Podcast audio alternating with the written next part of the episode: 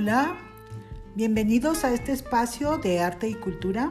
Soy Graciela Centeno y les voy a platicar de un artista leonés, Jesús Gallardo Carrillo. También vamos a ver efemérides del mes de octubre. Se conmemoró el 1 de octubre, el 1 de octubre, el Día del Arquitecto. El día 2 se conmemoró el aniversario número 53 de la matanza de Tlatelolco de 1968. Recordarán que hubo una marcha estudiantil reprimida con un despliegue militar y paramilitar que quitó la vida a más de 300 personas. Bueno, el día 12, Día de la Raza o Día de la Hispanidad. Se cumplieron el 27 de septiembre 200 años de la independencia de México. El 28 de octubre, pues Día de San Judas Tadeo. En México hay una gran devoción a este santo. Los templos donde se venera se llena de fieles, le llevan flores, eh, pues es una fiesta muy importante religiosa. El 23 de octubre, pues Día del Médico. El 29 de octubre, Día Internacional del Gato. Bueno, esto en Estados Unidos, aquí que yo sepa, pues no, no tenemos Día del Gato, pero bueno, los que tengan gatitos. El 31 de octubre, Halloween. Fiesta pagana celebrada en Estados Unidos, pero que aquí en México también tomó auge, sobre todo por los disfraces y la costumbre de los niños de pedir eh, dulces. Creo que ha ido perdiendo fuerza y se festeja ahora pues ya más el Día de Muertos el 2 de noviembre. Bueno, vamos a ver a Jesús Gallardo Carrillo. Él nació en León, Guanajuato, el 11 de diciembre de 1931. Su mamá, María del Carmen Carrillo Pérez, oriunda del Mineral de la Luz, Guanajuato, un pueblo minero. Su abuelo, de Jesús Gallardo, y sus tíos trabajaban en las minas. Con el estallido de la revolución, en 1910, la familia Carrillo tuvo que emigrar a la ciudad de Guanajuato, luego a la ciudad de León, en donde Carmen Carrillo conoce a Néstor Gallardo, con quien contrajo matrimonio en pleno conflicto religioso, por lo que la boda por la iglesia pues fue clandestina. Jesús tuvo un hermano mayor, Néstor, que murió muy pequeño. El padre de Jesús, de Jesús Gallardo Carrillo, don Néstor Gallardo, era amante de la charrería, era buen jinete, de buen carácter, y su mamá, doña Carmen, era soñadora, apasionada de la naturaleza. Jesús recibió más la influencia de su mamá. Comentaba Jesús Gallardo. A mí me gustaba que mi mamá me platicara de la luz, el pueblo minero Contaba las historias de una manera muy imaginativa. Conocí las brumas de la luz primero en mi mente, después en la realidad. Ya grande fui a conocer el lugar. Mi mamá se acordaba que una vez nevó, que los muchachos cazaron un águila real en el Cerro del Gigante, que a los niños, cuando iban a la escuela por el monte, les salía el coyote Platicaba también mi mamá de las flores silvestres, de los hongos en el bosque. Su infancia fue muy dichosa y de alguna manera con sus recuerdos enriqueció la mía. Bueno, eso decía Jesús Gallardo de su mamá. Él inició su educación primaria en León, pero cuando tenía 13 años de edad fallece su padre, que era el sostén de la casa. Tenía una tía paterna María Gallardo, viuda de Martín del Campo, que se ocupó de ambos y se los llevó a la Ciudad de México, en donde Jesús cursó su último año de educación primaria. También la secundaria, donde recibió, sus primeras clases de dibujo y a partir de ahí comenzó a definirse su vocación artística.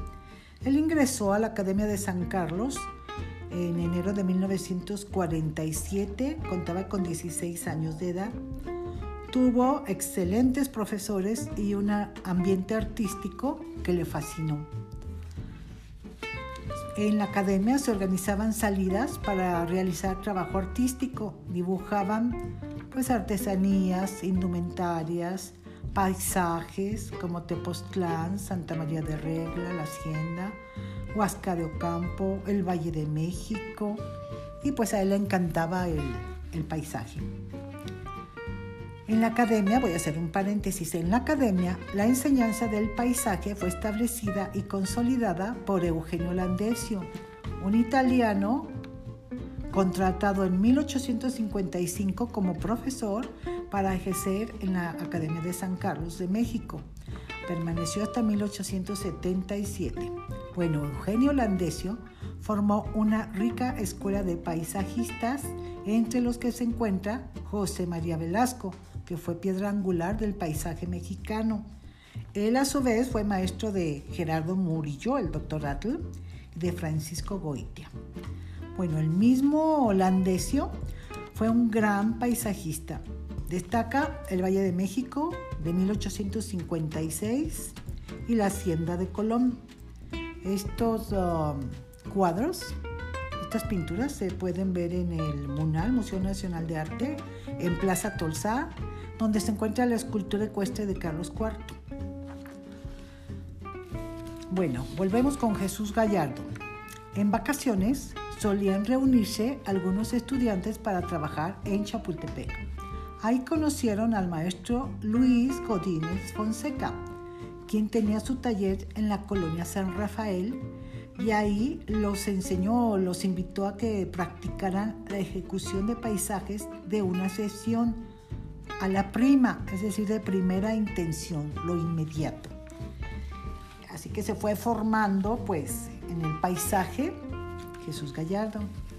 El primer paisaje que hizo fue Agüehuetes de Chapultepec, un dibujo a lápiz de 1948. Él estaba en su segundo año de carrera. Otro dibujo fue Paisaje del Valle de México de 1950, donde ya muestra pues una gran habilidad para sintetizar conjuntos, para agrupar elementos, para emplear la perspectiva, cuando Jesús Gallardo terminó sus estudios en 1951, al año siguiente regresó a Guanajuato. Recurrió al gobierno del estado y obtuvo una entrevista con el rector de la Universidad de Guanajuato, Antonio Torres Gómez, quien lo apoyó ampliamente y le pidió que organizara un taller de artes plásticas. Le fueron donadas dos prensas para iniciar el taller de grabado y prácticamente introdujo la producción de, gráfica en Guanajuato que tiene una gran trayectoria. Fue el primer director.